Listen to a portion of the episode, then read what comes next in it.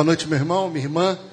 Deus te abençoe. Eu quero te convidar a abrir sua Bíblia lá no texto do profeta Miqueias. A gente vai ler lá no, no capítulo 6, versículo de número 6. Miqueias 6, 6, nós vamos ler até o versículo de número 8, onde o profeta diz assim: como que eu poderia comparecer diante do Senhor e curvar-me perante o Deus exaltado? Deveria oferecer holocausto de bezerro de um ano? Ficaria o Senhor satisfeito com milhares de carneiros, com dez mil ribeiros de azeite? Devo oferecer ao meu filho mais velho por causa da minha transgressão? O fruto do meu corpo por causa do meu próprio pecado? Ele mostrou a você, ó homem, o que é bom e o que o Senhor exige. Pratique a justiça, ame a fidelidade e ande humildemente com o seu Deus. Palavra do profeta Miqueias aos nossos irmãos. Miqueias é contemporâneo de Isaías. E o contexto de Miqueias é muito ruim. Há um povo de coração endurecido, um povo que se distancia de Deus e que começa a viver de acordo com as suas próprias verdades. Os poderes em Miquéias estavam todos misturados. E não há quem praticasse a bondade. O que é bom, o que é reto, o que Deus dizia que deveria ser praticado, isso tinha sido colocado de lado. A regra moral tinha despencado e a prática era sempre práticas perversas. O contexto de Miquéias é um contexto onde nós olhamos um cenário de total depravação, não moral, mas de uma depravação onde corações ficam endurecidos e distantes de Deus. A verdade é que a Bíblia vem de Gênesis falando que todos nós, todos os seres humanos, quando nos distanciamos de Deus, temos o nosso coração endurecido. Há uma receita para a gente se tornar perverso. Há uma forma da gente esquecer o quanto Deus é bom, o quanto o sangue de Jesus nos purifica, o quanto nós somos ah, agradáveis diante de Deus. Há uma receita para a gente fazer isso. É só ser distanciado do Senhor. À medida que a gente vai trocando a direção de Deus, o cuidado de Deus, à medida que a gente vai esquecendo quem Deus é para a gente, o cuidado de Deus na nossa vida, as nossas práticas vão se tornando corrompidas. A nossa moral vai aceitando qualquer coisa. O que é bom, o que é perfeito, o que é reto, esse dá lugar a tudo que é ruim, mal e perverso. Líderes religiosos que se preocupavam em profetizar, em falar para quem podia pagar. Líderes religiosos que pegavam seus auxiliares e faziam bullying com eles no púlpito. Uma referência ao videozinho. Mas brincadeira à parte. É só para discutir que está todo mundo muito sério. Daniel não é um cara perverso, não. Bom coração. Mas há um contexto de juízes que julgam de acordo com seus interesses aonde quando você quer alguma coisa, você deseja uma terra, uma casa, você simplesmente vai lá e pega. Você é mais forte. Onde a força e a violência dá lugar, perde o lugar, desculpa, ganha o lugar do que é justo e do que é reto. E aí o profeta Miqueias começa a fazer uma série de advertências dizendo: olha só, a forma como vocês estão tocando a vida de vocês, Deus vai trazer condenação. A forma como vocês estão vivendo, Deus vai trazer juízo. Essa maneira que a gente se relaciona com os outros tem que mudar. A gente não precisa, não pode olhar para os nossos irmãos e menosprezá-los. A gente precisa voltar os nossos olhos para o Senhor e buscar em Deus arrependimento. E à medida que Miquel vai trazendo o peso da mão de Deus, ele vai dizendo que há uma esperança e que essa esperança era voltar-se ao Senhor, reconciliar-se com Deus. O texto que traz a condenação é o mesmo texto que lembra que há uma esperança para todos nós. Miquel não está só dizendo que todos serão aniquilados e que uma nova geração melhor sairá dali. Miquel está dizendo: há tempo de se arrepender, há tempo de mudar essa história, há tempo de dobrar os joelhos no chão e reconciliar-se com o Senhor. A questão, irmãos, que eu quero refletir hoje é sobre práticas e costumes e hábitos e maneiras e, e métodos que a gente acaba trazendo para a nossa realidade, para as nossas relações, e que elas passam a conduzir a nossa vida, e não necessariamente essas regras e esses valores são divinos. Não necessariamente essas regras e esses valores têm aliança com o Deus que nós servimos. Como é que a gente pode olhar para Deus, dizer para Ele que nós somos alcançados pela graça do Senhor e pela misericórdia do Senhor, e quando a gente precisa olhar para quem está do nosso lado, o que a gente deseja é o peso da mão do Senhor na vida daquele que tenta contra a gente. Como pode a gente olhar para Deus, para Jesus, ver os exemplos de Jesus nas Sagradas Escrituras, de um homem manso, humilde, e as nossas ações uns para com os outros de arrogância. A gente olha para a história em Miquéias, embora pareça que a gente está olhando para o retrovisor e vendo o passado, a sensação, quando eu comecei a ler o livro, é que eu estou olhando para o para-brisa, eu estou olhando para frente.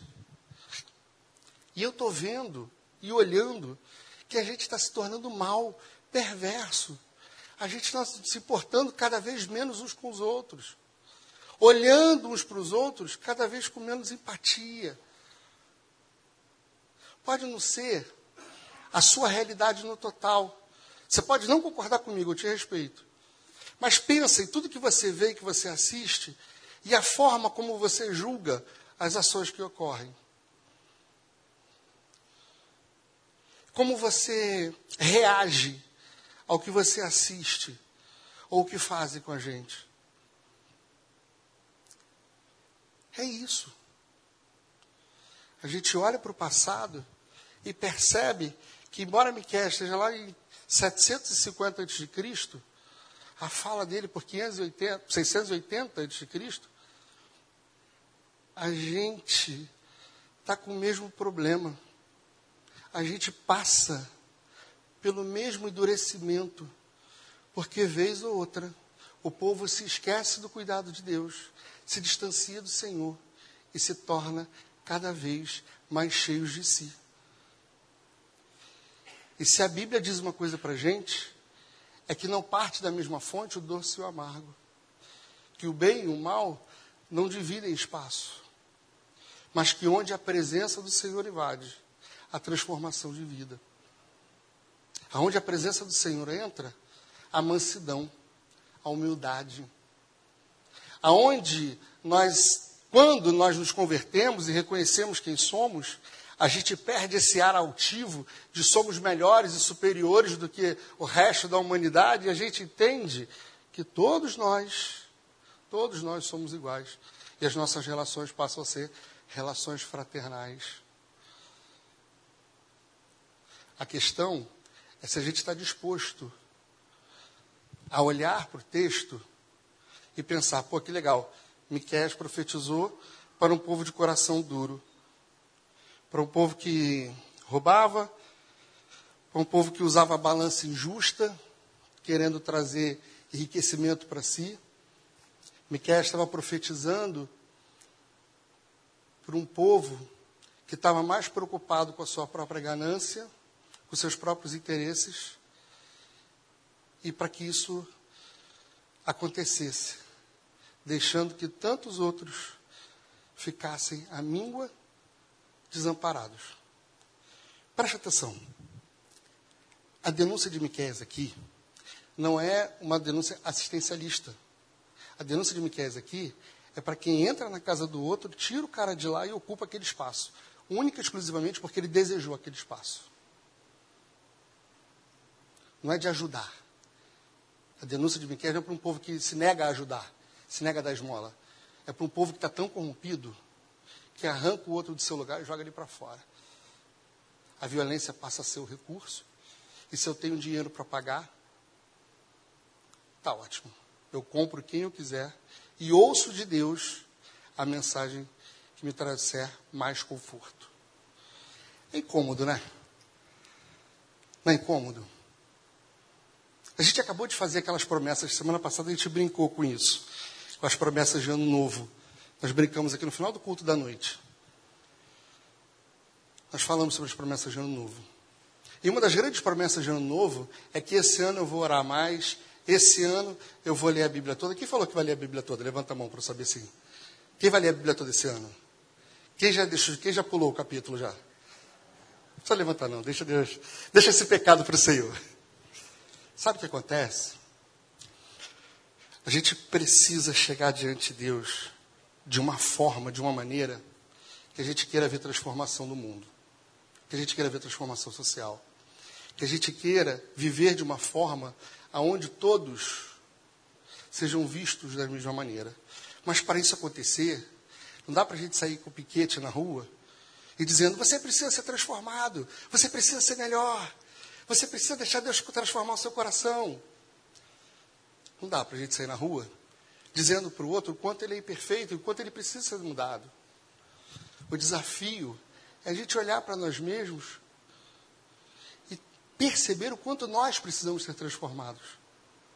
Você lê o versículo 6? Abre a sua Bíblia de novo aí. Isso aqui, o versículo de número 6 para mim é brilhante, o versículo de 6 e 7.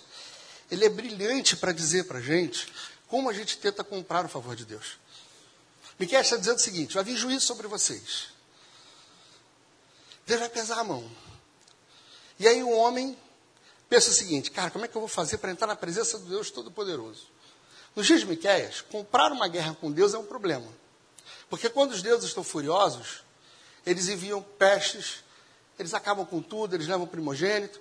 Quando Deus está com raiva do homem, ele envia praga e mão pesada sobre ele. Então ninguém queria comprar um problema com Deus, independente de qual Deus fosse, tá? Eu não estou falando só apenas de Yahvé, do Deus que nós servimos. Falando de qualquer Deus. Qualquer cultura local não queria briga com o seu Deus ou com outro Deus qualquer.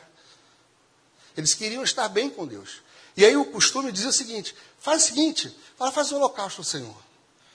A questão é que, como nós somos caídos, o que, que se fazia? Pegava-se não um bezerro bom, mas pegava aquele bezerro que já estava doente e mandava a gordura dele para Deus para acalmar o Senhor. Algumas culturas pagãs pegavam os primogênitos e os sacrificavam para que Deus não julgasse o pecado do, daquela família, do, do, do, principal daquela família, do, do patriarca daquela família. Por isso que o texto daqui do 6 e 7 está dizendo: o que, que eu vou entregar ao Senhor? Eu vou entregar ao Senhor um bezerro? Eu vou entregar ao Senhor 10 mil cabeças? Desculpa, 10 mil litros de azeite? Eu vou entregar ao Senhor milhares de cabras? O que, que Deus quer que eu faça para que eu fique bem, acerte as minhas contas com Ele? E se a gente mais uma vez trouxer para a nossa vida, quantas vezes a gente acha que mudar alguma coisa vai fazer com que o favor de Deus alcance a gente, ou que a gente acerte as contas com o Senhor? Você já tentou comprar o favor de Deus? Eu já. Você sabe que você está errado? Aí você tenta fazer alguma coisa para agradar o Senhor. Quem nunca ouviu, por exemplo, alguém dizendo o seguinte: ah, cara, eu vou subir um monte em forma de sacrifício a Deus para que Deus perdoe dos meus pecados. Não. Não, sobe um monte para orar, sobe um monte para contemplar. Faz o que você quiser no monte. Mas não sobe como sacrifício. Porque o sacrifício já foi feito. Nós cantamos sobre ele. Nós cantamos sobre ele, nós falamos sobre ele, nós vivemos por ele. Mas a certeza de que a gente precisa fazer alguma coisa para Deus perdoar a gente, essa vai consumindo, porque a gente se sente devedor. E como devedor que somos, a gente quer acertar as contas da forma mais fácil. Aí vale até um holocausto, um holocausto assim, mais rebuscado. Vamos mandar um melhor bezerro. aquele bem bonitinho, novinho, aquele sem defeito, sem mácula para ser queimado. Lutero, quando fala dos 10 mil ribeiros de azeite, ele diz que seria uma enxurrada de azeite. Ele faz uma representação sobre uma corrente de azeite que passa e que lava todos. E há no Antigo Testamento, quando você queria honrar alguém, você derramava azeite sobre ele. Como sinal de honra. Todo o azeite que estava ali não seria suficiente, nenhum bezerro é suficiente, nada, nenhuma ação nossa, humana, é suficiente para aplacar a ira de Deus ou para pagar os nossos pecados. E é isso que a gente tem que ter em mente. Você fez o compromisso de ano novo? Se não fez, vamos fazer um agora? Abre lá sua Bíblia no versículo 8. O que, que Deus espera da gente? Qual é a prática que Deus espera da gente? Deus quer homens e mulheres que se reúnem, cantam músicas bonitas, entregam seu dízimo e vão embora? Deus quer homens e mulheres que topam carregar a cadeira na igreja para aplacar a sua consciência, que entregam o dízimo pensando assim, vou entregar porque Deus não vai pesar a mão sobre mim. Não. O que Deus espera da gente está lá na parte B do versículo, quando ele diz assim: pratica a justiça, é uma fidelidade e anda. E anda? Isso, que bom, está todo mundo comigo ainda. Gente, vocês estão quietinhos essa noite. Amar a justiça é viver não segundo os nossos próprios valores. É Isaías que vai dizer para a gente que a nossa justiça é como trapos de imundícia. A nossa justiça diante de Deus, ela é uma justiça falha, corrompida, e o que a gente acha que é certo, toda a nossa sagacidade para julgar, diante de Deus não tem valor nenhum. Porque ela não tem valor. Amar a justiça é buscar fazer aquilo que agrada ao Senhor. É olhar para que Cristo ensina a gente e viver de uma forma como se Cristo estivesse fazendo aquilo ali. O exercício para a gente é toda vez que nós formos lidar com alguma coisa ou com, com, alguma ação, é a gente pensar como Jesus responderia aquilo ali. Como é que Jesus lidaria com aquelas situações? Como é que Jesus negociaria nos dias como nós negociamos? Como é que seria o caráter de Jesus na nossa, nas nossas relações. É viver de forma justa, não de acordo com a justiça que nós carregamos, mas a forma justa, numa justiça que Deus apresenta para a gente como sendo boa e perfeita. O texto, a ideia, não é que, a gente se, que nós passamos a ter uma postura de julgadores, mas daqueles que buscam viver uma justiça aonde todos nós possamos olhar um dos olhos dos outros e saber quem somos. E saber que todos somos frutos, fruto do mesmo pecado. Que todos nós somos errantes da mesma maneira. E que a gente não está aqui para ser aqueles que apontam, ou que pisam, ou que menosprezam, mas que abraçam e caminham juntos. Segundo informação que ele dá para a gente, é que nós sejamos, amemos a misericórdia. Sabe o que é amar misericórdia? Sabe por que, que Deus olha para você? Você já pensou por que, que Deus olha para você? Já fez a pergunta? Por que, que Deus, nesse universo desse tamanho, resolveu olhar para mim? Deus olha para você porque Deus é misericordioso. Não é porque você é especial que você tem uma estrelinha no meio da testa. Deus olha para você porque Ele é misericordioso. E a questão é que nós vivemos, às vezes, relações onde misericórdia é colocado de lado. A gente vive eh, relações de interesse. Nós nos aproximamos uns dos outros para sugar os dos outros, para saber o que, que aquele ou aquela pode me dar nessa relação. A gente vive o que o mundo corporativo chama de network. A gente quer sempre estar em contato um com os outros, não porque nós amamos a presença dos outros, mas porque nós desejamos, em algum momento, ser beneficiado pelo que o outro pode me dar. E essa relação, ela não é uma, uma relação de misericórdia, mas ela é uma relação que ela é vil, ela é triste, porque a gente sempre chega para o outro com o interesse de que eu possa beneficiar com ele. Até quando a gente dá esmola, Até quando a gente vai abençoar alguém, a gente de alguma maneira faz pensando qual o benefício que eu posso ter com aquilo. Irmãos, não há benefício ser misericordioso. Ser misericordioso é consequência de quem entende que Deus olha para a gente por misericórdia. Misericórdia, viver em misericórdia, é viver uns com os outros, experimentando e doando do mesmo amor que Deus dá e doa para a gente todos os dias. Viver em misericórdia é saber que é viver se entregando aos outros, mesmo com a certeza de que em algum momento aquele povo pode se endurecer, pode endurecer o coração de novo e se voltar contra ao Deus que os salva. É isso. Deus já sabe que a gente vai errar. Deus sabe que em algum momento o nosso coração vai se endurecer e a gente vai se distanciar. Mas apesar dele ter essa certeza, ele já não fica esperando, ah, foi, errou. Sabia. Sabia. Ou, não foi dessa vez, mas na próxima ele vai. Deus olha para a gente com misericórdia e acolhe a gente com misericórdia todos os dias.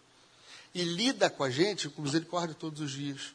Nós só somos vistos por Deus e abençoados por Deus, não é pelo nosso holocausto, não é porque podemos sacrificar os nossos filhos, ou arrancar um pedaço do nosso corpo, ou doar milhares de coisas para Deus. Deus olha para a gente, porque Ele é misericordioso. E a misericórdia que dele recebemos é a misericórdia que podemos compartilhar, que devemos compartilhar uns com os outros. Próximo ponto que ele fala é ser humilde. E aqui eu queria que a gente pensasse esse conceito de humildade. Humildade não é fraqueza. Humildade não tem a ver com humilhação. Humildade tem a ver com ser todo-poderoso, Criador dos céus e da terra. E como um cordeiro, caminhar em direção à cruz e pagar por problemas que não eram seus, por culpa que não é sua. Humildade é você mesmo sabendo que você tem muitos predicados, você sabe que todos eles são insuficientes para te fazer se reconhecer melhor do que alguém. Mais importante que alguém. Menos pecador do que alguém. A humildade que é apresentada aqui não é aquela humildade onde a gente se coloca como inferior ou como menor do que o outro, mas é a humildade de mesmo sabendo que você pode mais, você se coloca ao nível daquele que anda com você e caminha junto. Ser humilde é seguir o exemplo de Cristo, é caminhar com Jesus, é caminhar a partir dos exemplos de Jesus. E quando eu fiquei pensando sobre esse texto, eu fiquei lembrando uma série de, de outros textos paralelos, onde a gente vai vendo Jesus sendo humilde, misericordioso, cuidadoso. Onde a gente vai vendo Jesus entregando para a gente aquilo que Miquéias disse que seria um pré-requisito. Aquilo que Miquéias diz que é o que agrada ao Senhor. Deixa eu te falar uma coisa. Você serve a um Deus e é cuidado por um Deus que não está te exigindo algo que você não possa pagar ou que você não possa entregar. Você serve a um Deus que te ensina, com o seu próprio exemplo, como nós devemos viver e como nós o agradamos. É o próprio Jesus que nos evangelhos apresentam para cada um de nós como a gente deve viver e proceder. A gente vive em amor. A gente vive de uma forma, de uma maneira em que vaidade e arrogância não encontram espaço nas nossas vidas. É, Santo Agostinho, diz, tem uma frase que eu gosto muito, foi o orgulho que transformou anjo em demônios, mas é a humildade que faz com que homens sejam anjos. A humildade é um antônimo da arrogância, do orgulho. Um coração arrogante, um coração que traz uma vaidade sem sentido. É um coração que jamais, jamais vai conseguir lutar pela justiça, ser amável com os outros. Primeiro passo para a gente. Primeiro passo de tudo que a gente tem que fazer na nossa vida é buscar em Deus humildade. Para a gente reconhecer que a gente depende do Senhor. E que à medida que a gente se distancia dele, a gente se torna perverso e mal. Humildade para entender que por mais que a gente tente acertar, e por mais bonzinho que nós possamos ser, é Ele, é quem renova em nós o fôlego de vida e nos dá esperança e nos traz para perto dele. Humildade para a gente olhar para frente e pensar o seguinte, cara, eu sei que eu sou capaz, mas eu não vou guiar minha própria vida, eu vou deixar que o Espírito de Deus me conduza. Irmãos e irmãs, o erro em Miquéias é a gente se tornar arrogante à medida de achar que a gente pode fazer o que quiser, caminhar da maneira que a gente quiser, viver com os nossos próprios valores e que um sacrifício ou que qualquer outra esmola que eu entregar para Deus vai ser suficiente para pagar o meu pecado, para aplacar a ira de Deus sobre mim. Deus não derrama ira sobre seus filhos e filhas. Deus derrama graça e misericórdia. Nós de manhã lemos um texto que dizia que o meu povo que se chama pelo meu nome, se humilhar e orar, se converter seus novos caminhos, enfim, todo mundo que viveu na década de, de 90 sabe isso daí, né? Ouviu muito Ana Paula Valadão cantando. Mas esse texto traz uma verdade para a gente. Que humildade é um povo que se dobra diante de seu Deus e o chama pelo nome.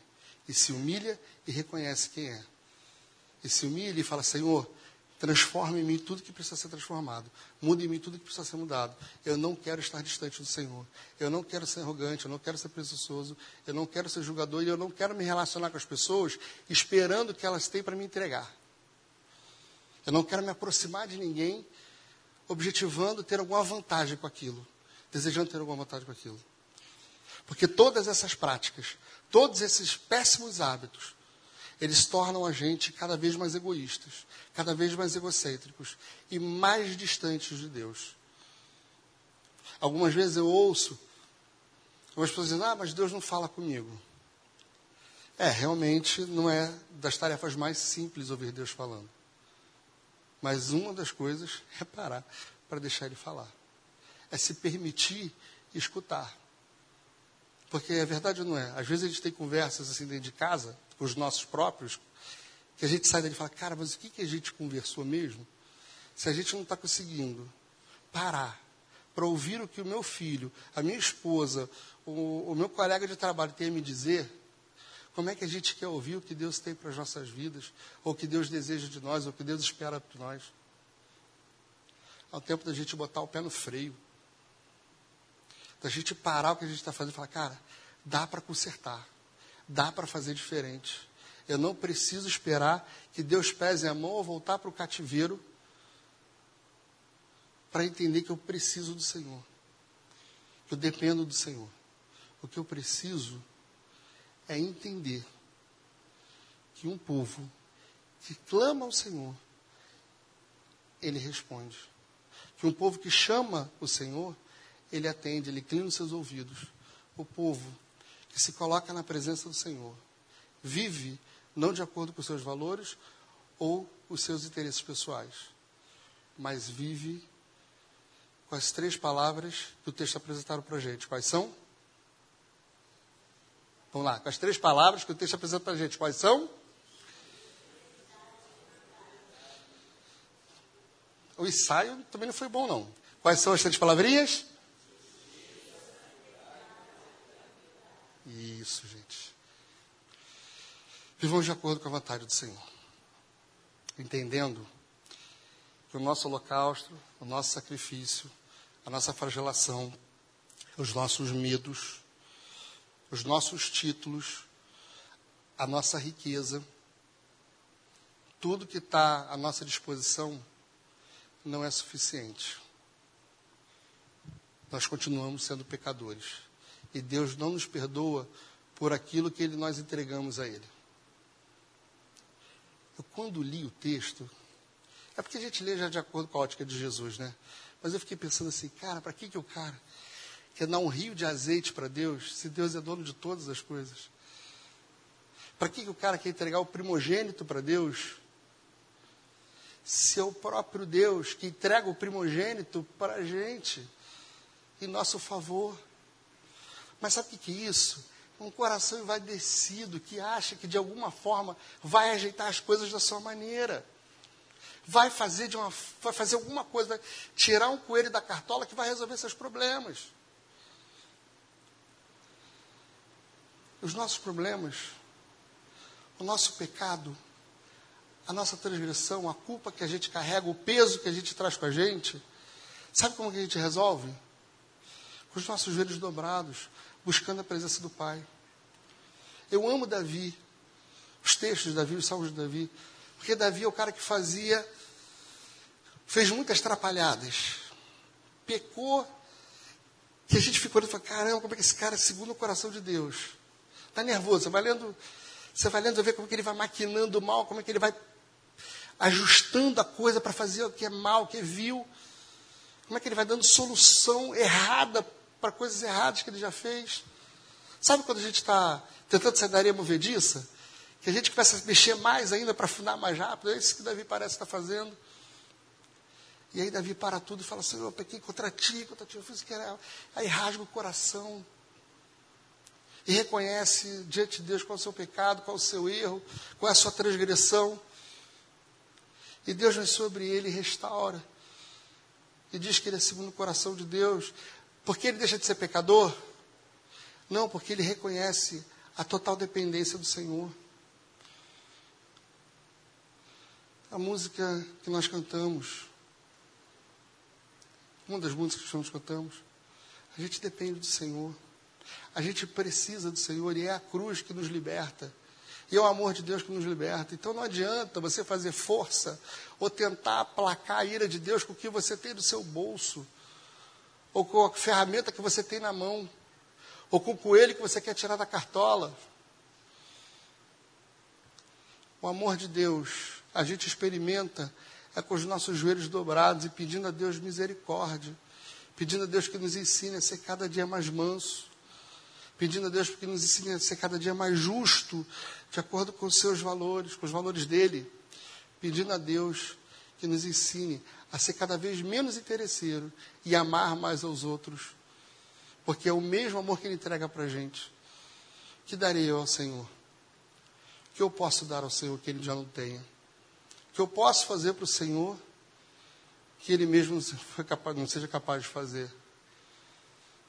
Eu posso dobrar os meus joelhos e rasgar meu coração na presença do Pai e dizer para Ele: Senhor, eu vou ler mais a Bíblia esse ano, mas eu vou reconhecer mais quem eu sou diante do Senhor.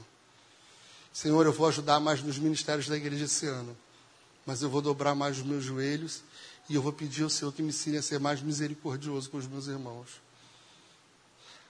As formas erradas como eu tento resolver os meus problemas, ou a ética do mercado que eu abracei para a minha vida, essa eu vou romper. E eu vou mostrar o caráter de Cristo, a ética de Cristo no mercado que eu sirvo, aonde eu trabalho, aonde eu estou. É isso, irmãos. É um chamado a gente romper com tudo que é mal e perverso. Buscar e viver práticas que o Senhor se agrada. Não é para você sair daqui triste, porque eu já te falei mais uma vez. A gente só consegue porque o próprio Cristo nos habilita a viver assim, nos ensina a viver assim. Então, quando você estiver lendo a sua Bíblia em um ano, não esquece de ver como é que você vai transformar a sua vida nela.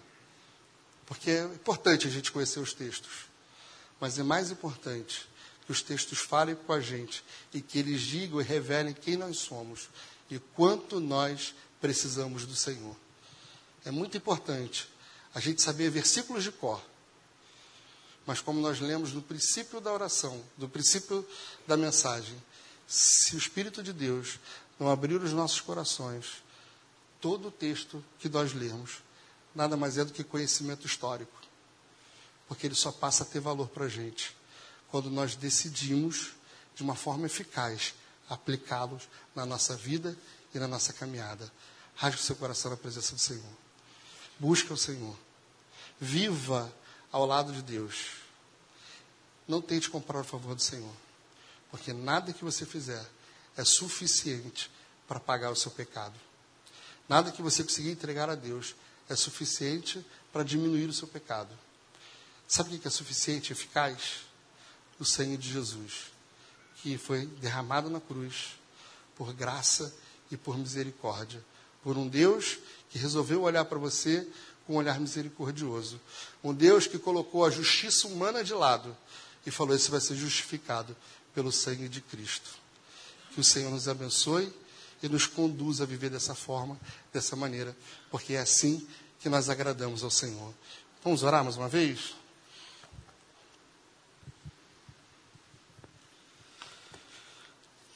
Pai querido, nós falamos com o Senhor mais uma vez essa noite e após conversarmos sobre a história de Miqués e o que Miqués está profetizando aquela nação, a gente olha para a nossa história e para a nossa caminhada, é impressionante ver como a gente às vezes está distante do Senhor. Dentro da casa de Deus, mas não sendo misericordioso, lendo as Sagradas Escrituras, mas sem conseguir entender que precisamos ser humildes, porque um coração humilde agrada a Deus.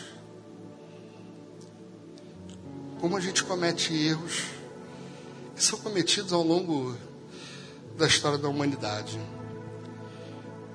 Como a gente se distancia e acha que a gente é capaz de tocar as nossas próprias vidas, de fazer o que a gente bem entende, e que se em algum motivo, em algum momento, a gente se sentir culpado, a gente dá um jeito de pagar pelo favor de Deus nas nossas vidas. Deus tira isso da gente. Tira da gente algumas vezes a certeza que a gente tem que a gente pode errar, porque Deus é perdoador, Deus perdoa mesmo. Deus está aí, o perdão de Deus está para a hora que a gente quiser. Isso é verdade, é uma verdade bíblica. Só que o perdão ele é precedido pelo arrependimento. Então não adianta, Senhor. Não adianta a gente pedir perdão se a gente realmente não reconhece que nós somos falhos naquela área, que nós precisamos da ação e da transformação do Senhor. Não adianta a gente ler as Sagradas Escrituras se é para a gente olhar para ela e falar, eu já estou cumprindo isso, isso, isso, olha como eu estou ficando cada vez melhor diante de Deus. Não adianta. Não adianta a gente falar que a gente é tão amado por Deus, que a gente experimenta o amor de Deus de uma forma tão intensa, se a gente olha para quem está do nosso lado com menosprezo e não consegue compartilhar desse amor. Pai querido, que o Senhor transforme a nossa vida, que o Senhor transforme o nosso olhar, que toda e qualquer arrogância, soberba do nosso coração, que se caia por terra. Porque a soberba leva anjos a serem demônios. Mas é a humildade, um coração humilde, um coração na presença de Deus. Leva homens e mulheres imperfeitos a serem anjos, socorros, socorro na vida de tantas outras pessoas. Então, Deus, retira de nós tudo que precisa ser retirado fala com a gente, continua a nos incomodar. Que o Espírito Santo de Deus nos impulsione a desejar viver cada dia mais na presença do Senhor e fazendo aquilo que agrada a Ti, e menos o que agrada a gente, e menos o que faz com que a gente se sinta tão especial. Pai, o coração do homem é enganoso mas o Espírito de Deus traz verdade e libertação. Então, Deus, que o teu Espírito habite nos nossos corações e que a verdade do Senhor fique gravado nele. Em nome de Cristo Jesus. Amém e amém. Que Deus nos abençoe.